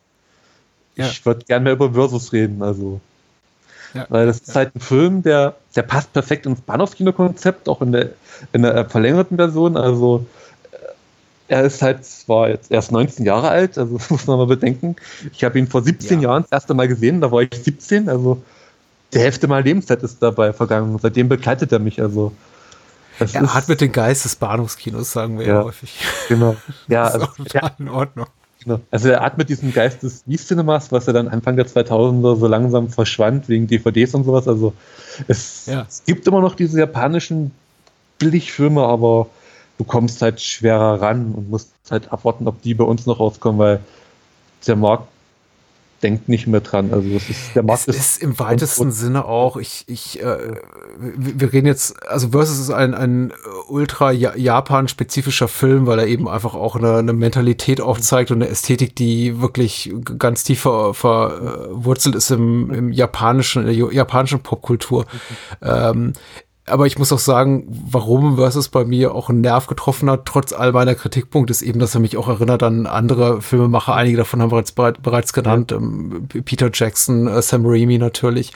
Äh, und, und, und deren halt Karriereanfänger, die, die, die mich eben auch persönlich an eine Zeit erinnern, die, in der ich solche Filme entdeckt habe und ich immer ganz happy war, über solche B- oder C-Produktionen mhm. auf solche zu stoßen. Irgendwie handgemachtes Kino mit Freunden an Wochenenden gedreht. Einfach Filme, die einfach so, so auch moralisch, also Grenzen des Anstands überschreiten und wo sich einfach junge Leute ausprobieren, die mir ganz toll gefallen haben. Und ich finde, in die Gleichung kann man dann durchaus auch so Leute reinnehmen wie, wie den jungen Jörg Buttgereit. Äh, ich, ich also die, die, ich meine, klar, äh, die Chromatik ist auf 16 Millimeter gedreht, hat eine vollkommen andere Ästhetik. Es ist sehr viel mehr statisch, sehr viel statischer, irgendwie äh, viel mehr, mehr totalen. Es ist, äh, also, aber im Grunde, ich glaube, sie atmen denselben Geist, genauso wie sowas wie, wie Jim Van Bebbers Deadbeat at Dawn. Ich weiß nicht, ob du den mal gesehen hast. Der Oder, ähm, Street Trash von äh, Street Trash von Jim Euro. Den habe ich gesehen. Diesem, wo, wo, ja. ja, wo alle, alle, alle Zeller. Also Yeah. Wie gesagt, das sind alles Filme, die auf Film gedreht wurden. In, insofern gibt es da natürlich einen ästhetischen Bruch, aber ich glaube, sie sind im Grunde äh, ja im weitesten Sinne auch irgendwie spirituell verbunden und aus dieser, mhm. aus dieser Haltung ähm, und, und äh, aus dieser, sagen wir mal, ja, künstlerischen Richtung, da kommt eben auch Versus her. Und deswegen hat er bei mir, glaube ich, auch einen Nerv getroffen. Ich fand es jetzt doch sehr sehr schön, den mal zu sehen. Ja, es ist, es ist ja eine komplett neue, das ist ja Generation an Filmemachern, was Kitamura damals war. Das ist quasi sein erster großer Film. Die beiden Filme davor waren Kurzfilme. Also mhm. unter einer Stunde und jetzt tritt er dann als nächstes gleich ein Film, der fast zwei Stunden geht und dann legt er einfach ja. mal mit so einem Brett los und macht dann weiter und entwickelt sich immer mehr weiter und ist immer noch aktiv, auch wenn er jetzt einfach nur noch da ist und da steht auf der Blu-ray drauf, ich glaube, da steht drauf, ähm, genau, nach Midnight Meat Train meldet sich Kulturregisseur Rio Kitamura zurück. Also ja. es wird schon als, also Midnight Meat Train ist ja schon der Kultfilm, man spricht gar nicht mehr vom Versus, also Muss man sich mal vorstellen. Midnight Between Er braucht mal, ich meine, Versus braucht einfach mal einen guten internationalen Verleih. Äh, ich glaube, ja. bei, bei ähm, in den USA ist ja irgendwie bei, bei, bei Tokyo Shock, diesem, diesem Label von ja. Media Blasters rausgekommen. Und, und ich glaube auch ganz gut verfügbar, aber überall sonst eben, ja, wie, wie gesagt, die britische Blu-ray hat eben auch schon, ist so ein bisschen altersschwach und äh, da müsste mal ein bisschen mehr was kommen. Ich habe mich auch ein bisschen durchs Bonusmaterial geklickt äh, und das ist einfach sehr, sehr unergiebig. Allein diese Production Notes, die jemand namens Mark äh, Wyatt geschrieben hat, weißt du, das ist ein, das ist ein halber Wikipedia-Eintrag. Das ist wirklich nur so schalala und da steht nichts Substanzielles ja. drin. Also. Äh, das Making-of, das vorne nur DVD runtergefallen ist. Ich, wie gesagt, ich Die, ich wohne nicht, ich wohne nicht in meiner Wohnung, meine DVDs wohnen mit mir. Ich, die haben ja Platz. Ich, nee, äh, genau, es ist, das Making-of ist noch ganz interessant, weil man da bekommt man wirklich so ein bisschen Eindruck äh, in den Hintergrund. Ähm, mhm. Und die reden halt viel drüber, Jap typisch japanische Offenheit und Bescheidenheit und dann hat man halt Probleme am Anfang, hat, hat die aber überwunden und dann ist man ein besserer Mensch geworden, sowas. Und dann sieht man auch ein bisschen, wie sie den Film gedreht haben. Also das ist Tag, der erzählt in einem Interview wirklich, dass er mit den anderen Darstellern, mit denen er kämpfen sollte, so, die hatten so ihr Diskrepanz am Anfang. Er hat ihn einmal heute getreten, der andere hat heute zurückgetreten, dann waren sie beste Freunde, so ungefähr. Also in dieser typischen japanischen äh, Bescheidenheit, dass man halt zwar offen kritisiert, aber dann auch sagt, dass man dadurch auch ein besserer Mensch geworden ist und der andere auch recht hatte. Also das ist, das ist wieder so typisch japanisch, das kann man auch kaum beschreiben, das muss man sehen und dann auch erlebt haben. Ähm, ich wollte kurz sagen, äh, wo man mehr von dir lesen kann. Äh, äh, ja. Vielleicht auch viele Ani Anime- und Manga-Reviews oder äh, J-Horror. Ich, ich weiß nicht, also wo setzt du aktuell so den inhaltlichen Schwerpunkt auf Video, bei, bei videothekenkind.de? Versuchen, eine Review pro Monat zu schreiben. Ähm, äh, ja, videothekenkind.de, genau. Das ist eigentlich meine Webseite, die ruht aktuell ein bisschen arbeitsbedingt. Ich habe irgendwie ja. kaum Zeit noch, mich. Also man merkt auch, die Reviews sind leider etwas kürzer geworden, weil der Hälfte der Wortzeit fehlt. Ich habe kaum aktuell Zeit dafür. Also auch am Wochenende möchte ich dann eher entspannen und nicht mir pro Film nochmal so riesig große Gedanken machen wie früher. Was ich auch persönlich schade finde, weil es, ähm, weil ich halt versuche, so abseits von den ganzen anderen Seiten, die die ganzen aktuellen PR-Steuern gerade raushauen, so versuchen aus meiner Sammlung ja. Sachen rauszukramen, die mir gefallen und dann lagere ich das aktuell eher auf Letterbox, aber Videotheken.de gibt es auch alles. Ähm, früher noch bei animenachrichten.de. Da gibt es sehr viele Anime-Reviews von mir, wenn er da echt irgendwie durchblättert. Ähm, die würden sich freuen, weil die machen das auch unabhängig von allen anderen und versuchen das selbstständig auf die Beine zu ziehen und äh, bin ich dankbar und mir auch, weil da konnte ich mich im Anime-Bereich weiterentwickeln mit Reviews und sowas und ähm, wir konnten Videoschemas entwickeln, Diskussionen aufbauen. Also es ist halt Animes in der Filmkultur in Deutschland und weltweit in der Filmbesprechung. Es gibt nicht mal richtig Fachliteratur dazu. Also, also zu allen Filmen und Genres findest du Fachliteratur, wo du Essays findest, Aufbereitungen zu Filmen. Wie, ist der Film entstanden? Wie ist die Machart? Wie kann man das und das interpretieren?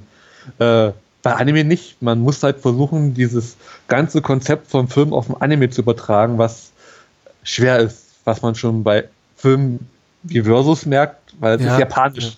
Es, es fehlt, also es gibt japanische Wissenschaft und japanische Filmliteratur, aber das hört bei Kurosawa auf und dann das ich irgendwie, also alles, was nach Kurosawa kommt in der japanischen Filmwissenschaft, das geht irgendwie unter. Also wenn es da nicht wie ihr oder andere Podcasts manchmal gibt in Deutschland, die so Filme rausgraben und besprechen, zu mehr Panorama, ja. ja, dann wird es irgendwie schwer. Also ich, äh, ich, empfehle da irgendwie ab und zu mal einen Blick auf, auf die fabpress.com Seite, die auch ein paar schöne Publikationen haben. Tatsächlich zum auch, auch über äh, Pinko Egas und äh, Thomas hat ein tolles Buch über Takashi Miike geschrieben. Also da in der Ecke ist so ein bisschen was zu finden, aber ich gebe dir recht, also im deutschsprachigen Bereich ist es äh, ist da nicht so wahnsinnig viel zu holen. Und hier, bezüglich deines Zeitplans, ich bin dafür umso dankbarer, dass du die Zeit gefunden hast, hier äh, mich kurz zu besuchen. Also kurz, ist jetzt, wir haben jetzt doch relativ lange über diesen Film gesprochen und ich hoffe, wir haben, wir haben ihn nicht totgequatscht. Haha, Zwinker, Zwinker. Und äh, Menschen haben noch Bock, sich hier in den, in den Zombie-Wald zu begeben. Genau. Also, ja, also zurückgreifen musst du halt gucken, vielleicht steht da bei euch schon eine Sammlung seit 19, 17 Jahren oder kürzer ungesehen. Kann ja vorkommen, ich habe auch einen Film gefunden, den ich seit zehn Jahren in meiner Sammlung habe und noch nie geguckt hatte. Also passiert. Ja. Reifen halt mit der Zeit. Also man freut sich, dass die DVD noch spielt, aber ja, also, also Versus ist echt so ein Thema, wo ich denke, wenn mir Leute drauf anstoßen, die jetzt wirklich Bock drauf haben, über diesen Film sich anzuschauen, dann anschauen, ähm, vielleicht schaffen wir es nochmal, dass diese japanische Kultur auch weit über den Japanerari nochmal ein bisschen rausgeht, weil das japanische Kino im Allgemeinen, nicht nur das Wii-Cinema, ist, ist immer eine Reise wert. Also es gibt mhm. abseits der typischen Yakuza-Filme oder Kurosawa, die man natürlich auch gesehen haben sollte. Also, ja.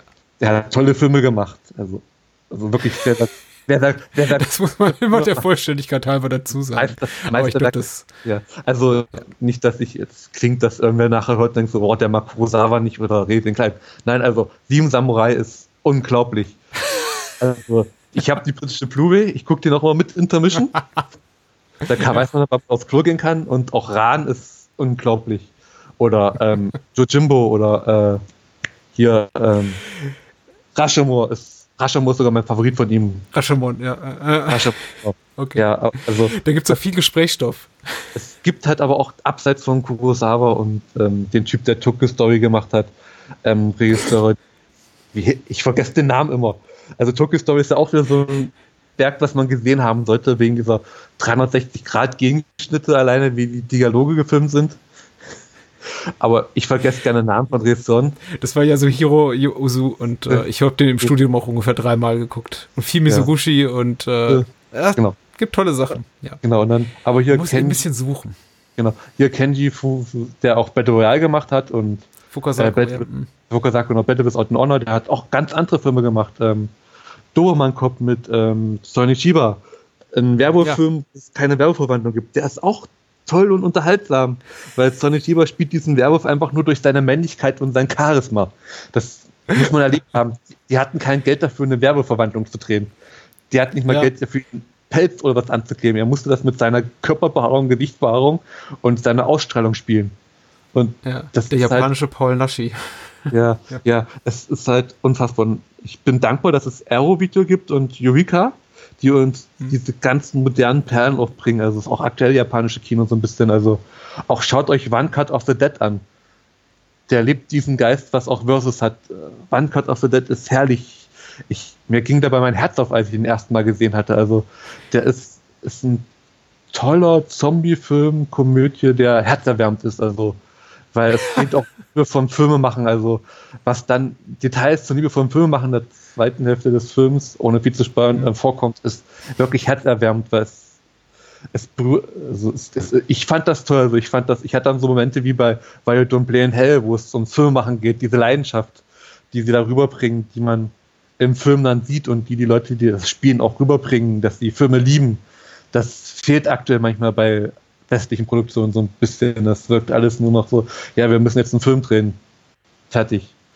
Nächste Produktion, diese überteuerten Marvel-Produktionen, die sind manchmal sehr unterhaltsam, aber es fehlt manchmal wirklich diese Leidenschaft, die sowas, die Versus hat, also wo du selbst, wo du merkst, so der, der Regisseur wollte jetzt was anderes machen als die anderen. Aber es muss halt bei Marvel immer gleich aussehen. Das, ja. Das fehlt halt aktuell so ein bisschen. Das hat man so bei aktuellen japanischen Filmen auch immer noch so, auch bei vielen asiatischen Filmen außer China. Das ist grenzwertig und politisch muss man das auf einer anderen Ebene ausdiskutieren. Mhm. Ähm, aber Südkorea, Japan, Indonesien, ähm, Thailand. Ja, äh, ja. Und bei Netflix gibt es auch eins, wo so ein paar Filme aus Jakarta, nee, äh, Philippinen, genau, aus Philippinen, sowas, so, mhm. so dieses ganze südöstliche, äh, Japan, äh, asiatische Kino, das ist dank Netflix so ein bisschen prominenter und auch Veröffentlichungen, aber das ist, das ist ein Kino, was man entdecken muss. Da entdeckt man unglaubliche Filme, die sich zum Teil an westliche orientieren, aber man entdeckt Genrefilme wieder. Also die leben das Genre, auch wenn die nicht immer sehr gut sind und oder The Night Come For Us, das ist ein Film, den muss man wirklich gesehen haben. Der zu, also bei Netflix vielleicht zum Glück ist, weil sonst würde in Deutschland nur zur Stücke auf den Markt kommen. Und vermutlich, dann im überteuerten Mediabook, das ist, das ist Kino, was man noch erleben kann. Das, das, das fehlt mir so ein bisschen in der westlichen Welt, in Hollywood, so, wenn Joyce Bent nicht gerade wieder Geld hat und einen weiteren Evil Bong Film dreht, die mich persönlich sehr unterhalten. Also, aber das ist auch wieder Geschmackssache. Aber ich schweife schon wieder komplett ab am Ende. äh, das war Sebastian Rote mit seiner Liebeserklärung ans äh, südostasiatische Kino. Fand ich super. Super, super. Ja. Super Schlusspunkt. Es wird nicht besser. Komm einfach wieder und bring noch einen tollen J-Horror, V-Cinema, was weiß ich, Film mit. Ein Geheimtipp und dann reden wir einfach beim nächsten Mal noch ganz, ja. ganz lange weiter. Gut. Vielen Dank für Versus. Und äh, lest videothekenkind.de, folgt Basti the End bei äh, Twitter. Und Instagram. Ja, ich bin Instagram, ganz wichtig. Ich bin auch bei Instagram. Das machen ja die coolen Kids heutzutage. Hm. Genau. Instagram und Twitter, Facebook braucht er mich nicht suchen. Also ich bin da zwar, aber ich poste auch nur meine Links zu Letterboxen, mehr ist da nicht. Da muss man auch nicht mehr sein. Äh, also Facebook ist out, also. Äh, vielen lieben Dank, äh, Bastian, Sebastian. Äh, komm wieder. Gerne. Bis dann. ciao. ciao. ciao.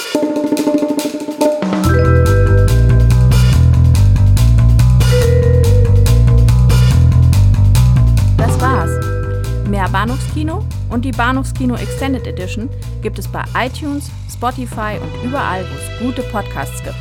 Und denkt bitte daran, eure Unterstützung durch eine Patreon-Patenschaft oder PayPal-Spende sichert diesem Podcast das Überleben.